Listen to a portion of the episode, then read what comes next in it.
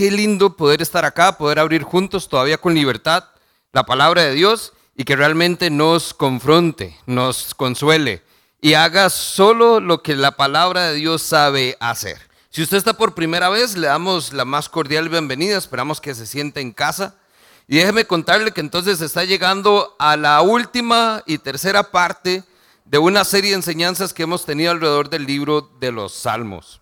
Una oportunidad donde les conté que eh, estos últimos, eh, estas últimas semanas atrás he estado haciendo mis devocionales en el libro de los Salmos. Y ha sido realmente una montaña rusa y un montón de experiencias que podemos encontrar en los Salmos. Y de ahí es de donde han nacido estas eh, enseñanzas. Interesantemente, cuando llegamos a la de hoy, fueron de esos momentos donde yo tuve que decirle a Dios, Dios, ¿en serio? Este es el salmo que necesitamos estudiar, porque realmente es un salmo muy atípico. No es un salmo que tenga esperanza, no es un salmo que nos muestre lo que realmente tenemos que hacer, no es un salmo que nos anime, más bien si se quiere es un salmo que nos puede poner todavía más tristes de lo que estamos. Pero bueno, el Señor es el que ha puesto eso en mi corazón y aquí estamos para entonces ir juntos a su palabra y ver qué es lo que entonces Él tiene para cada uno de nosotros. Así que si usted tiene su Biblia por ahí, acompáñeme al Salmo 88. Ahí es donde vamos a estar el día de hoy. Mientras usted lo busca, déjeme contarle algunas, eh, algunos comentarios que he encontrado acerca del libro de los Salmos. Dietrich, un eh, escritor, no puedo pronunciar su nombre, debe ser alemán, entonces es medio complicado, pero él se llama Dietrich y escribe lo siguiente. Los salmos son un libro de oraciones de Jesús. Son oraciones para Dios y a la misma vez la palabra de Dios. Entre más profundo estudiemos los salmos y más los frecuentemos, nosotros podemos encontrar que podemos hacerlo nuestros. Y así, más simple y sincera se volverá nuestra oración. Por el contrario, cuando los dejamos de lado, nos perdemos de un gran tesoro incomparable para toda la iglesia. Vea entonces la riqueza que podemos encontrar o de lo que nos podemos entonces estar perdiendo. Gordon Fee escribe que los salmos son literatura como ninguna otra nos eleva a una posición donde podemos tener comunión con Dios, capturando en su mayor sentido cómo va a ser la grandeza de su reino y en un sentido también cómo será vivir con Él durante toda la eternidad. Un poco lo que veíamos con el Salmo de David la semana pasada, el poder realmente experimentar esa comunión con Él. Finalmente, Ray Stateman dice que los salmos son más que poesía Muchos de ellos tienen la intención de instruir la mente y motivar el corazón.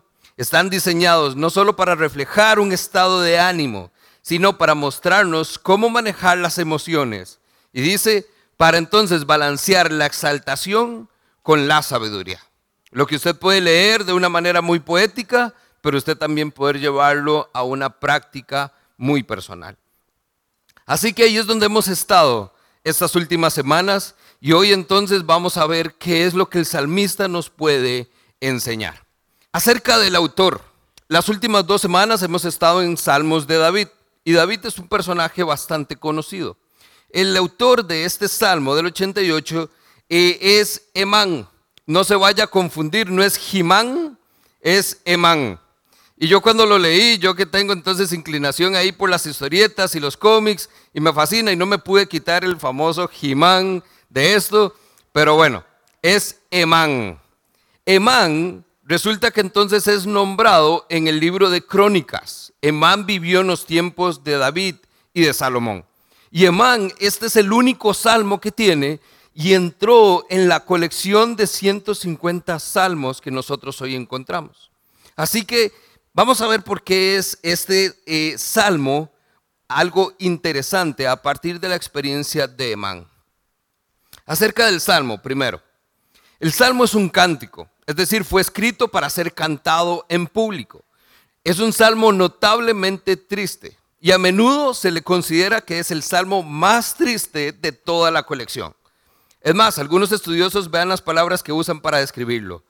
Triste, desesperanzador y sumamente oscuro. Vean entonces las palabras que se encuentran para este salmo. Este salmo habla de un mahalat, que parece referirse a un instrumento musical sobre el cual se compone. Este mahalat también lo hace referencia al Salmo 53. Es un salmo para ser cantado y es cantado con un instrumento. Y además, el Salmo 88 es uno de los 13 salmos llamados masquil, que significa contemplación, o como mejor dicen a veces, es un salmo de instrucción. Entonces es cantar para ser instruidos, básicamente. Y finalmente, es un salmo que representa un lamento. No tiene una petición específica, no espera nada de parte del Señor y de hecho no tiene respuesta de parte de Dios. Es un lamento. Este simplemente entonces es una oración expresada en voz alta y con el propósito de ser cantado en público. Uno de cada tres salmos más o menos es lamento para el Señor, pero tiene la contraparte. Tiene, clamé al Señor y el Señor me respondió. Busqué a Dios y Dios acudió a mí. Ese tipo de experiencias es lo, que podemos decir es constante en el libro de los Salmos. Pero este salmo, el 88, no tiene nada de eso. Simplemente es el salmista diciendo, Señor, así es como me siento. Y no se siente nada bien. Y termina diciendo, no me siento bien. Punto. Y ahí queda. Ahí es entonces donde es interesante ver quién lo escribe. Porque quien lo escribe, este señor Emán, no es una persona que había cometido algún pecado, no es una persona que no estaba viviendo bien. De hecho, por lo que se conoce de él, era una persona respetable, una persona que tenía buena reputación, una persona de buena familia. Quiere decir que su lamento no es producto de su desobediencia o de un pecado. Su lamento es circunstancial. Algo le sucedió y él nos va a decir ahorita, desde su juventud, y simplemente le está diciendo a Dios cómo se siente. Emán se le llama Emán Esraíta. Este Emán dice que entonces su sufrimiento viene desde la juventud, años, muchos años, de sentirse abandonado y entre los muertos, va a escribir. Emán, perdón, hace un mapa de la historia de su vida.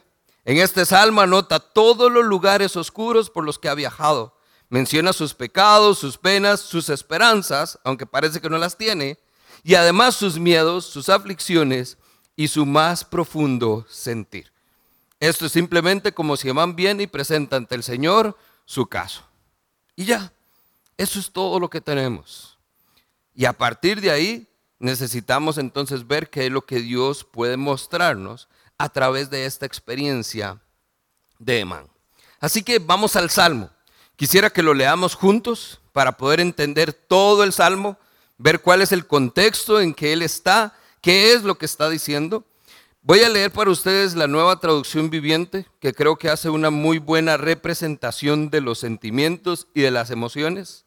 Si usted es de los que tiene su Biblia en el teléfono, le voy a pedir que busque una versión que no es la que normalmente lee. Busque otra versión diferente, porque ahorita vamos a hacer un ejercicio para entonces poder comparar los términos que vamos a encontrar en este salmo. Salmo 88. Dice para el director del coro, Salmo de los descendientes de Coré, cántico, entónese con la melodía de el sufrimiento de la aflicción. Salmo de Emán el Esraíta. Verso 1. Oh Señor, Dios de mi salvación.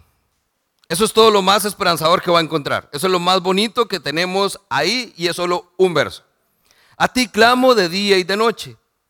Perdón, a ti clamo de día, a ti vengo de noche. Oye ahora mi oración y escucha mi clamor. Mi vida está llena de dificultades y la muerte se acerca. Estoy como muerto, como un hombre vigoroso al que no le quedan fuerzas. Me han dejado entre los muertos y estoy, estoy tendido como un cadáver en la tumba. Soy olvidado, estoy separado de tu cuidado. Me arrojaste a la fonda más honda a las profundidades más oscuras. Tu ira me oprime, con una ola tras otra me ha acercado. Alejaste a mis amigos al hacerme repulsivo para ellos. Estoy atrapado y no hay forma de escapar. Los ojos se me cegaron de tantas lágrimas. Cada día, Señor, suplico tu ayuda. Levanto a ti mis manos para pedir misericordia. Y ve la serie de preguntas que hace a partir del verso 10. ¿Acaso tus obras maravillosas sirven de algo a los muertos? ¿Se levantan ellos, los muertos, y te alaban? ¿Pueden anunciar tu amor inagotable los que están en la tumba? ¿Pueden proclamar tu fidelidad en, el lugar de destrucción? ¿Puede la oscuridad hablar de tus obras maravillosas? ¿Puede alguien en la tierra del olvido contar de tu justicia? Verso 13. Oh Señor, a ti clamo y seguiré rogando día tras día. Oh Señor, ¿por qué me rechazas? ¿Por qué escondes tu rostro de mí? Desde mi juventud estoy enfermo y al borde de la muerte. Me encuentro indefenso y desesperado ante tus terrores. Tu ira feroz me ha abrumado y tus terrores me paralizaron. Todo el día se arremolinan como las aguas de una inundación y me han cercado por completo. Me has quitado a mis compañeros y a mis seres queridos. Y vea cómo termina. La oscuridad es mi mejor amiga. ¿Les parece si oramos y que el Señor entonces nos guíe en medio de tanto lamento y desesperación? Padre, a ti clamamos el día de hoy, Señor, y pedimos que tu Espíritu venga a nosotros. Señor, que en medio de un texto, Señor, donde vemos la agonía del salmista, su desesperación y su profunda aflicción, Señor, podamos nosotros, de cierta manera, identificarnos con lo que Él está diciendo, Señor, pero poniendo siempre nuestra confianza en ti, sabiendo que nuestra esperanza está en Cristo y que en ti, Señor, siempre hay salvación. Gracias por la oportunidad de estar juntos y de tener la libertad de ir a tu palabra y permítenos que cada uno de nosotros reciba su porción esta mañana. Oramos en el nombre de Cristo Jesús. Y la iglesia dice, amén. ¿Por dónde empezamos? Hagamos un pequeño ejercicio y veamos algunas palabras. ¿Cómo se describe el salmista o cómo podríamos decir que se siente el salmista? Vamos a hacer esto, depende de la versión que usted tenga, nada más diga con voz fuerte para que podamos escucharle. ¿Cuáles son los adjetivos que encontramos ahí? Deprimido.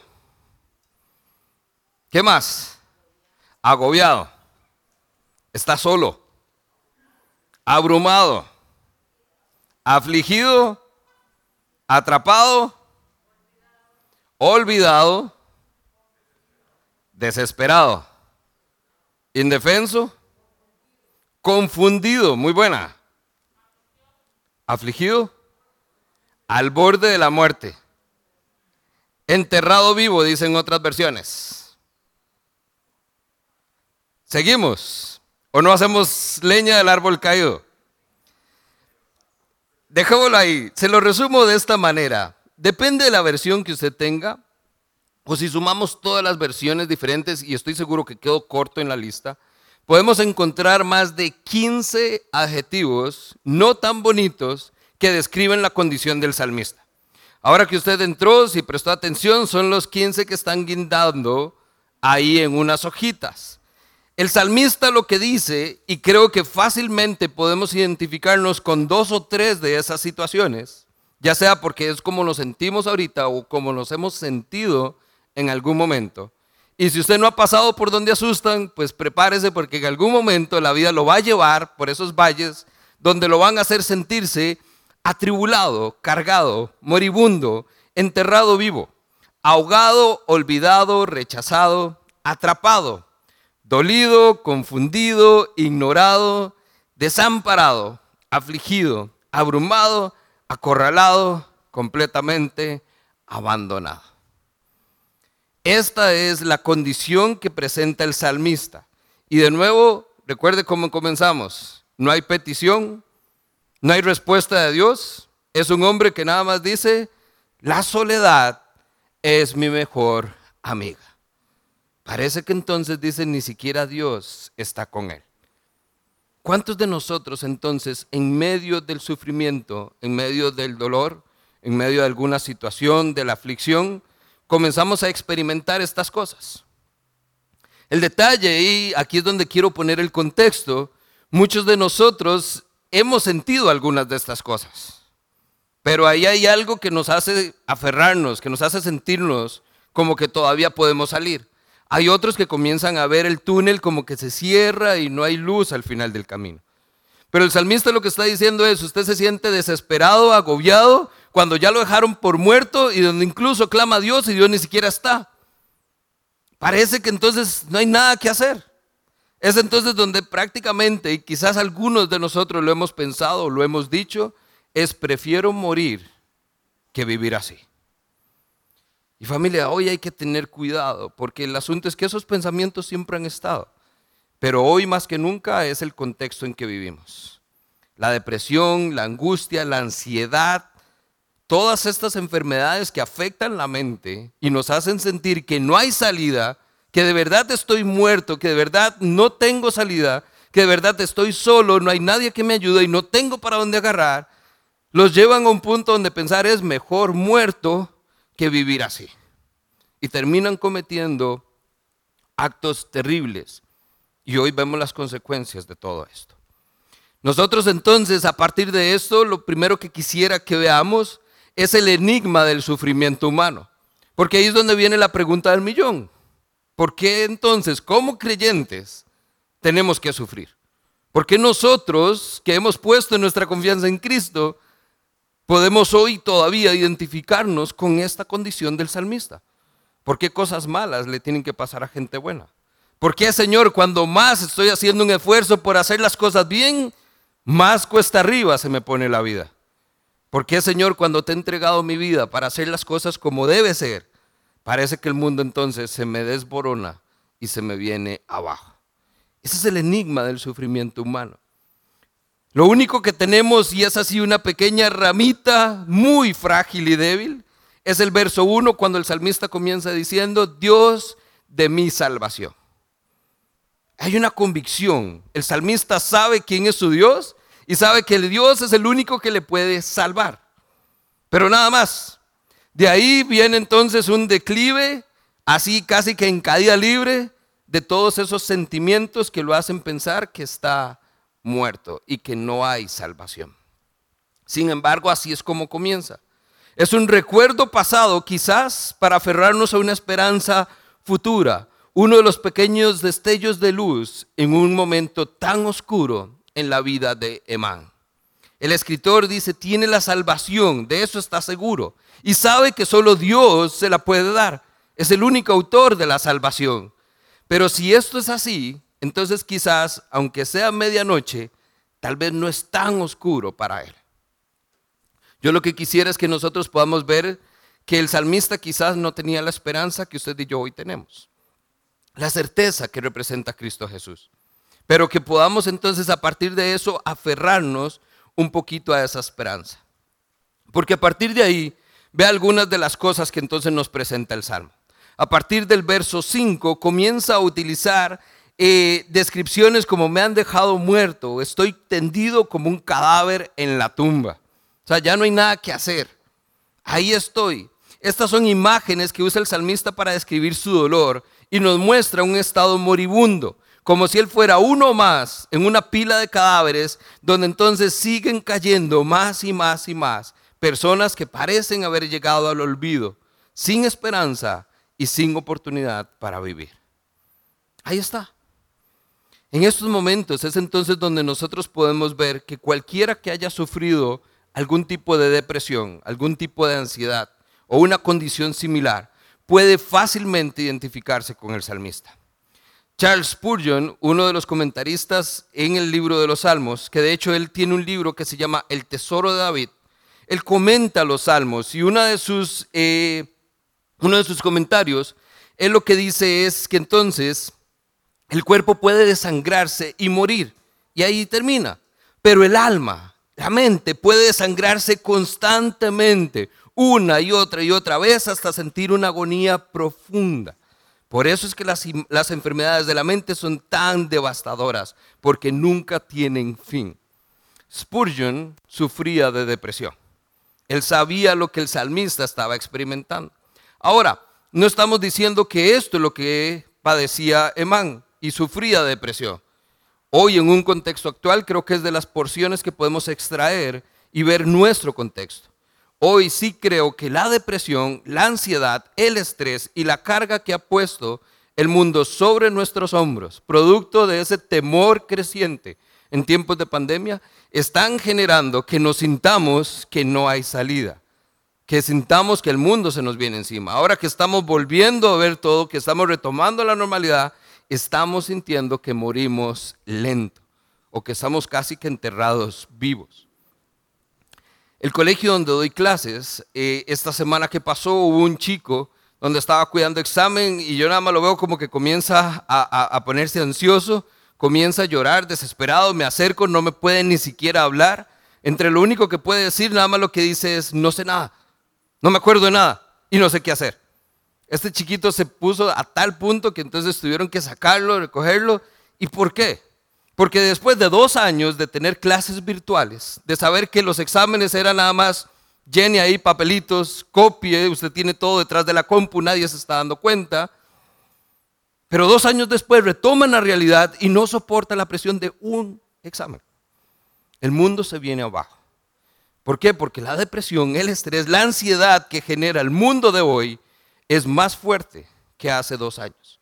Y nosotros quizás estamos un poco más débiles que hace dos años. Como dice el dicho, se junta el hambre con las ganas de comer. Pero sí podemos entonces experimentar esos momentos donde la mente pareciera que ya no hay salida y nuestro corazón, a pesar de estar aferrado a Cristo quizás, todavía tenemos una lucha interna de cómo hacemos para sentir que no estamos muriendo.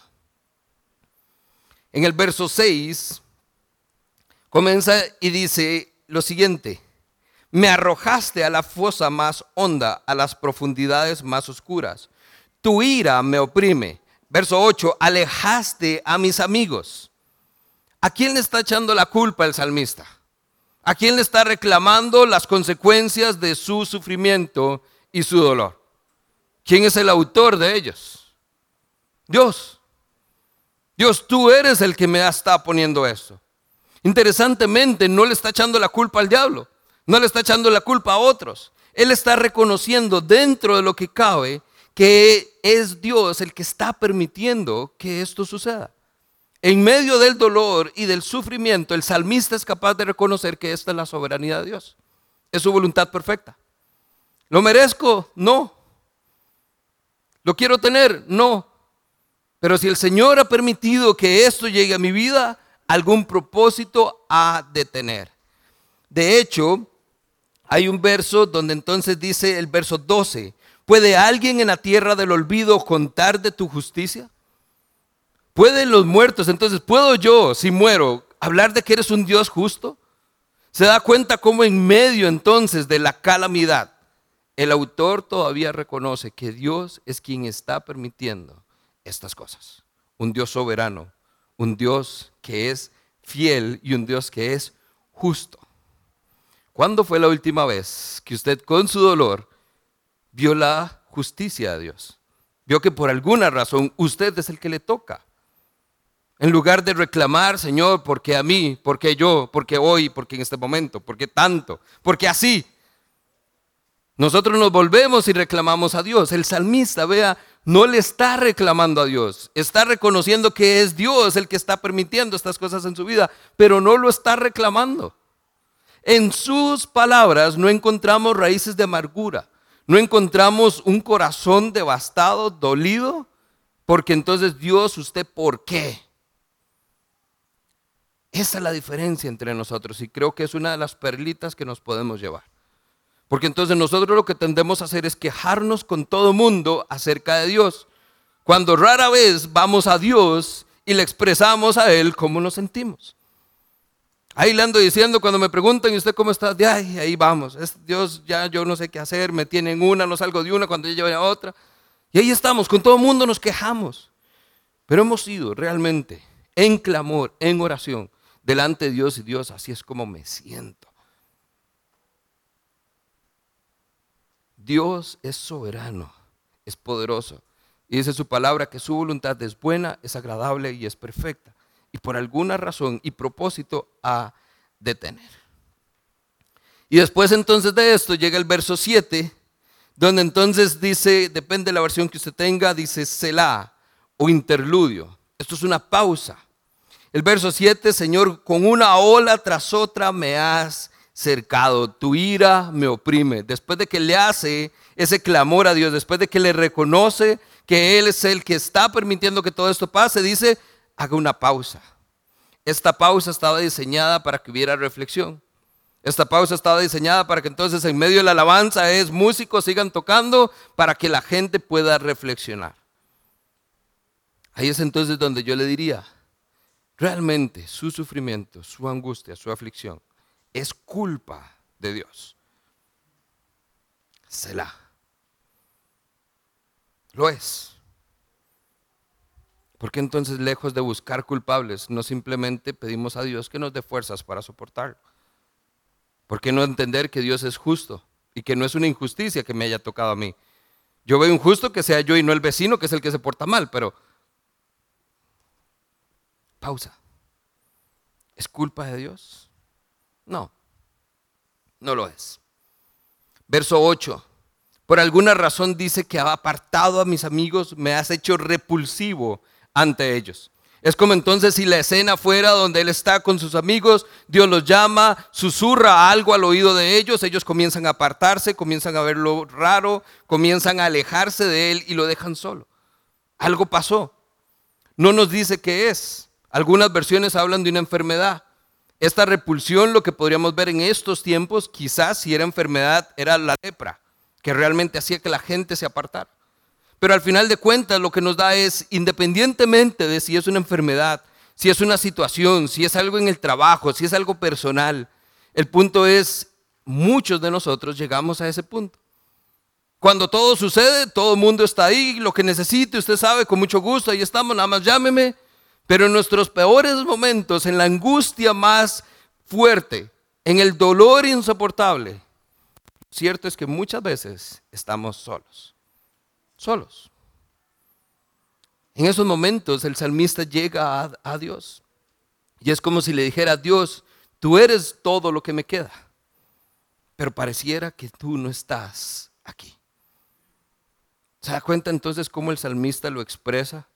Sea, ya lo perdí todo, mis amigos me dejaron solo, me abandonaron. Señor, tú me abandonaste. Mi soledad es mi mejor amiga. La oscuridad es mi mejor amiga. Mi desesperación es mi mejor amiga. Clamamos a Dios, pero parece que Dios ni siquiera está ahí. Si todo nuestro alrededor se está derrumbando, pero por dentro por lo menos sentimos la presencia de Dios, su amor, yo creo que sería un poco más manejable. Pero cuando vemos que es lo que dice el salmista, que no es el caso, porque Dios mismo le ha abandonado, Qué difícil es. Y ahí es entonces donde nosotros igual nos hacemos la pregunta. Estos somos nosotros que sabemos que hay esperanza y tenemos a Cristo. ¿Cómo hace la gente que no tiene a Dios? Con razón terminan quitándose la vida. Porque es cierto, no hay sentido, no hay razón. Por eso es que necesitamos que las personas vean a Cristo. Cuando entonces termina el salmista diciendo, mi mejor amiga es la oscuridad, la pregunta natural que sale es, ¿qué clase de oración termina así? Si este salmo está hecho para ser cantado, porque es una oración a Dios, una alabanza, ¿qué clase de oración o canto termina de esta manera? Y resulta que no es el único caso. Si usted va unas paginitas atrás, el Salmo 39, en el verso 13, vea lo que dice. Señor, déjame solo para que pueda yo volver a sonreír antes de que parta de este mundo y no exista más. Este es otro salmista con un caso similar al de Man, desesperado, afligido, y le dice, Señor, ¿sabe qué? Mejor váyase y déjeme sonreír una vez más antes de que muera. ¿Qué clase de oración termina así? ¿Qué clase de salmos nos hacen ver que la presencia de Dios no está con ellos? Ahí es entonces donde nos preguntamos, ¿cómo este salmo llegó aquí? ¿Por qué está este salmo en la Biblia? En mi forma de pensar, digo yo, habiendo tantos salmos lindos y todo, mejor este lo hacemos un rollito y lo dejamos por ahí. No lo tocamos, no, no lo metamos. ¿Para qué? Hay otro montón de salmos que terminan preciosos. La esperanza que trae a la vida del creyente es asombrosa. Ahora vea lo interesante. Derek Kinner, un erudito británico del Antiguo Testamento, responde a esta pregunta de esta manera. El que estos salmos, haciendo referencia al 88 o al 30, eh, al 30 ya me perdí, al 39, que son los dos salmos que se encuentran en esa misma condición. Estos salmos están en la Biblia porque son un testimonio de la comprensión de Dios. Dios sabe cómo hablan los hombres cuando están realmente desesperados. Ahí es entonces donde nosotros vemos es, ¿cuántos de nosotros en algún momento hemos hablado a Dios así? Nos hemos expresado de esta manera. Y me encanta entonces donde vemos es, Dios lo pone para que sepamos que esta expresión, aunque suene fea, no es alguien que se está rebelando contra Dios. Es un corazón genuinamente quebrantado, desesperado, afligido, abandonado, sintiéndose a morir, que lo único que le dice es Dios, ¿dónde estás? Porque todo se me vino abajo y en mi por momento pareciera que ni siquiera tú estás aquí.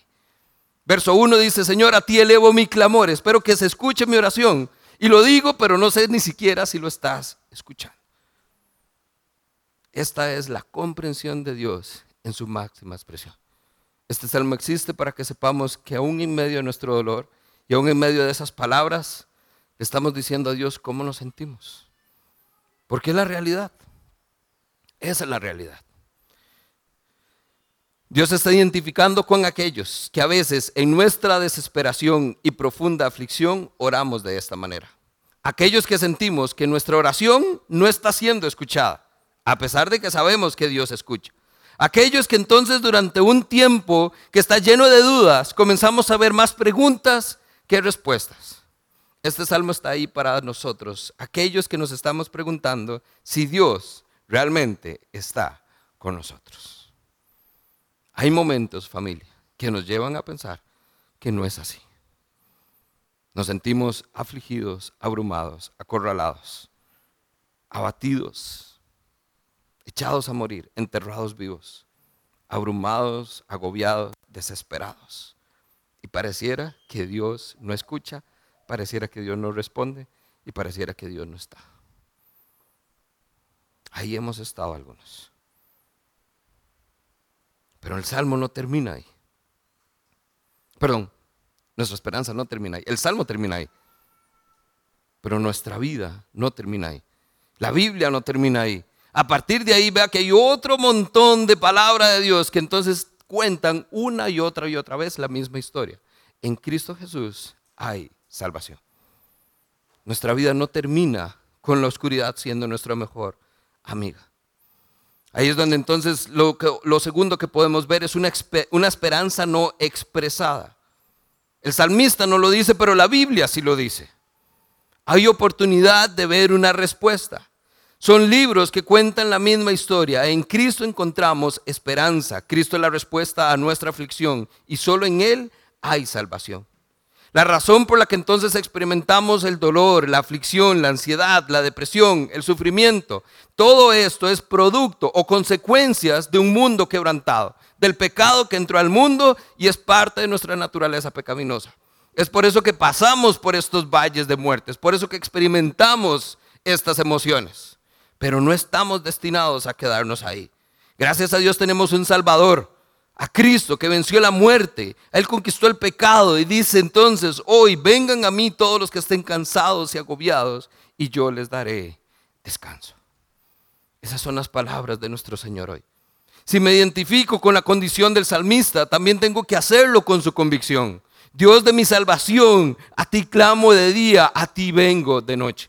¿En quién sino en Cristo encontraré salvación? Eso es lo que nosotros tenemos que aferrarnos. Primera Juan 5:14 es lo que se me viene siempre a la mente. Y estamos seguros de que Él nos oye cada vez que pedimos según su voluntad. Y como sabemos que Él nos oye, cuando hacemos estas peticiones acorde a su voluntad, también estamos seguros de que Él nos dará lo que le pidamos. Esta es la convicción de la oración, esta es la certeza que tenemos de acercarnos confiadamente al trono de la gracia y decirle a Dios cómo nos sentimos, qué necesitamos y saber que va a haber respuesta. El salmista parece no tenerla, pero usted la tiene el día de hoy. Y esta primera Juan es uno de otro montón de versos que podemos usar para encontrar esperanza. La pregunta entonces que yo le haría es, ¿está dispuesto a creer en ellas? Porque en estos momentos donde experimentamos todo esto solo tenemos dos opciones. O le creemos a Dios y a sus promesas de que todo va a resultar para bien a aquellos que confían en Él. De que entonces si yo oro, Él me va a escuchar. Aunque parezca que mi oración no está siendo escuchada y aunque parezca que Dios no está ahí para escucharme, Él está, porque Él prometió que estaría con nosotros hasta el fin del mundo. Entonces, por cada pregunta que usted se hace, si es así, usted encontrará en la Biblia respuesta positiva. Pero es que Dios parece que no está, no, Dios dijo, yo no te abandonaré, no te dejaré, contigo estaré. La palabra es la única que entonces puede traernos esperanza. En estos momentos hay de verdad situaciones donde hay personas que mejor no dijeran nada. Se acercan a una persona en su peor momento y lo que dicen más bien no ayuda. De verdad es mejor quédese callado. Pero la palabra, la palabra es diferente. Porque entonces son momentos donde tenemos que dejar que la palabra haga lo que ella y solamente ella sabe hacer y llegar a lo más profundo de nuestro corazón y convencernos a través de su espíritu que esto es cierto. Porque entonces cuando usted está ahí, usted decide, ¿cree o no cree? Si usted cree, aférrese a la promesa y espere pacientemente. Difícil, pero eso es.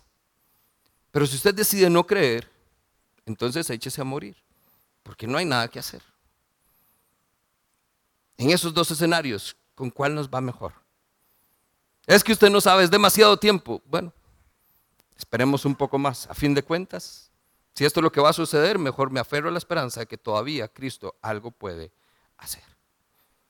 En su peor momento, en su mayor aflicción, aún en medio de su dolor, está dispuesto a creer la palabra de Dios. Está dispuesto a creerle a Él. Y número tres, con eso terminamos.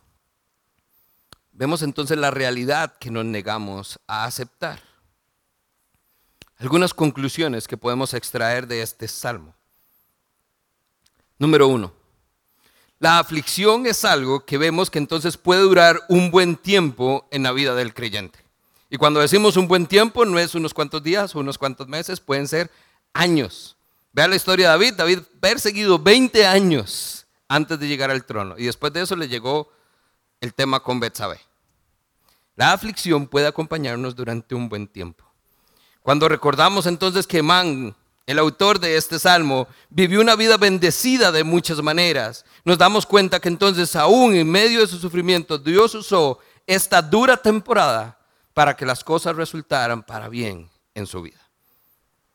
La aflicción no es bonita, pero ciertamente en oscuridad, en aflicción o en desesperación es donde mejor podemos experimentar y aprender de la gracia de Dios.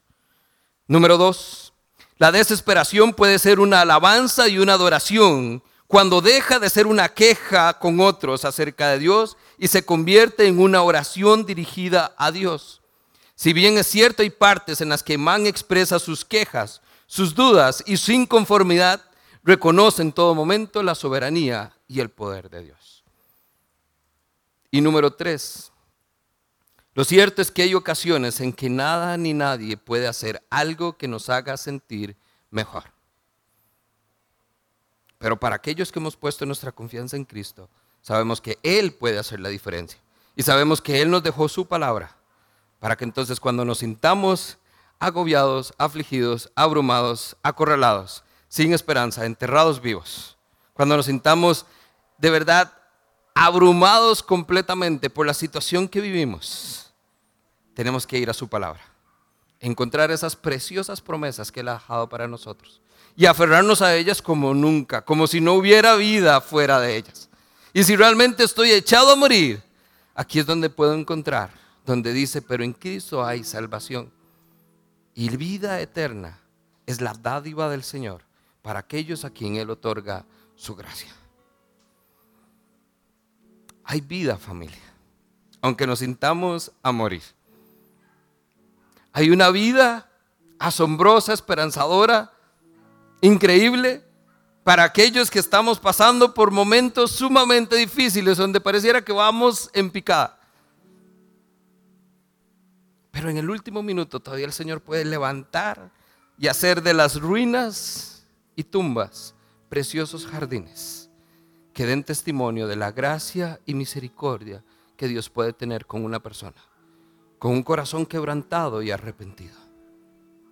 Dice el Salmo 34, 18, el Señor está cerca de aquellos que tienen quebrantado su corazón y Él rescata a todos los de espíritu destrozado. Esta es una de las múltiples promesas que podemos encontrar. Y por eso esta mañana, lejos de terminar con tres puntos de reflexión, quisiera que terminemos con una invitación. Que usted pueda responder hoy a la invitación que Cristo le hace de venir a Él si está cansado y agobiado y que encuentre descanso. Que en Él haya paz, porque Él dice, mi paz les doy, mi paz les dejo. Él es la paz que necesitamos en medio de estos tiempos. Él es la luz que necesitamos para iluminar ese camino de oscuridad. Él es el único que puede de verdad darnos esperanza cuando no la hay. Solo en Cristo Jesús hay salvación.